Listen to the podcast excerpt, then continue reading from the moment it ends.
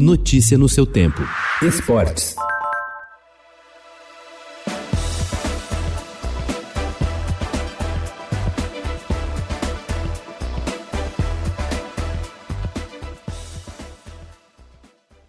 Montado com jogadores revelados na base e contratações pontuais, a versão atual do Palmeiras tem tudo para recolocar o clube na final da Copa Libertadores, depois de 20 anos, e mostrar o quanto é facilmente capaz de superar vários elencos mais badalados que o clube teve nos últimos anos. A equipe do técnico Abel Ferreira recebe o River Plate hoje a partir das nove e meia da noite no Allianz Parque, com a vantagem de defender a vitória por 3 a 0 obtida na semana passada.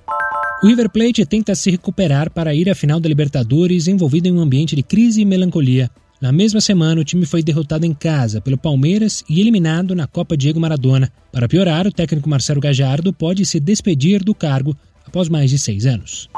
Muitos skatistas sonham em ter uma pista no quintal de casa para poder andar a qualquer hora. Aos 23 anos, Indiara Asp conseguiu tirar a ideia do papel e está construindo um bowl na casa do pai dela, em Florianópolis. E é lá que ela poderá praticar com mais frequência, testar manobras e se preparar para a estreia do skate no programa olímpico dos Jogos de Tóquio, em julho. A atleta é considerada uma das melhores no mundo no parque.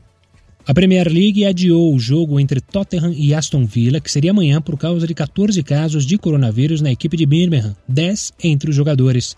A nova data ainda não foi definida. O Tottenham já teve o jogo com o Fulham adiado de 30 de dezembro para 24 de abril por causa de casos de Covid-19 no time adversário.